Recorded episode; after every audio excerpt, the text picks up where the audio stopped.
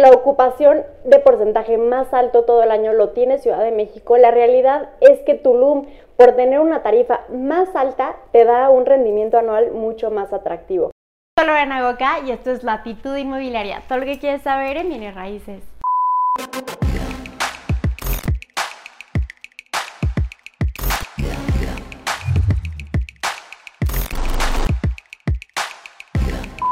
Hello, como lo pueden ver en el título de este video, hoy vamos a hacer una guerra de inversiones, es decir, vamos a poner a competir a cuatro ciudades del país, a Ciudad de México, a Guadalajara, a Querétaro y a Pachuca.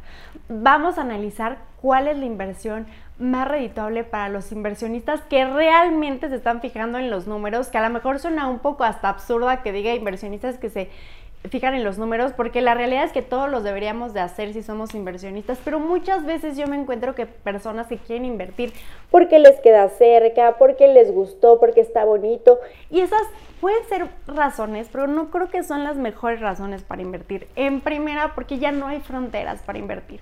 Tú puedes estar en Ciudad de México e invertir en Tulum o estar en Tulum e invertir en Guadalajara. La realidad es que ya no hay fronteras, hay muchísimas herramientas que nos permiten hacer estas inversiones.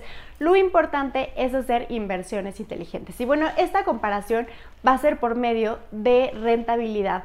Eso quiere decir que son departamentos que se, van a, que se ponen en renta. Vamos a analizar su ocupación y su retorno de inversión. Esto lo hice mediante una plataforma que se llama AirDNA. Esto analiza a Airbnb las estadísticas, es decir, esta plataforma que te permite rentar a corto plazo nos muestra las estadísticas de cada zona que estoy analizando en cada ciudad para ver cuál es la más rentable. En las cuatro ubicaciones estoy analizando un departamento de dos recámaras y dos baños para cuatro inquilinos.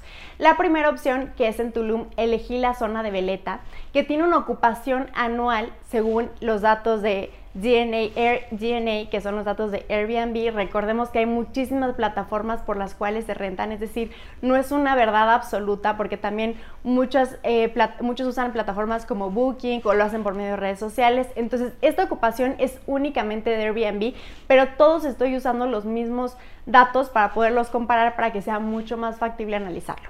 Bueno, Tulum tiene una ocupación del 57% todo el año y tiene un precio eh, por noche promedio de 142 dólares, lo que da anualmente un, promedio de, de utilidad de 29.500 dólares. Si lo podemos comparar, por ejemplo, con Ciudad de México, elegí la zona de Nuevo Polanco. En la ocupación promedio anual es del 69% en promedio. La renta anual por noche es de 102 dólares y el retorno de inversión de 25.000.6 dólares. Eso quiere decir que podemos observar que aunque tiene mayor ocupación que Tulum, no tiene mayor rentabilidad.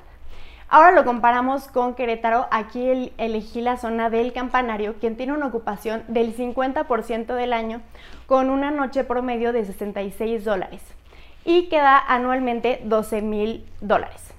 Y finalmente, comparando a Pachuca en zona plateada, una ocupación del 55% y en promedio la noche es de 35 dólares, lo que te da un anual de 7 mil dólares.